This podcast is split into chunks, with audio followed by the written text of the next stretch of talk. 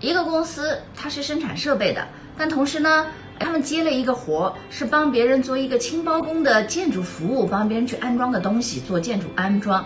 他就问说：“孟老师啊，我们是一般纳税人，如果我们提供清包工的服务，我们可不可以简易征收呢？还是说我们必须要是一个建筑企业去提供清包工的服务才能简易征收呢？”哎，这里头有一个税务的逻辑要跟大家说一下。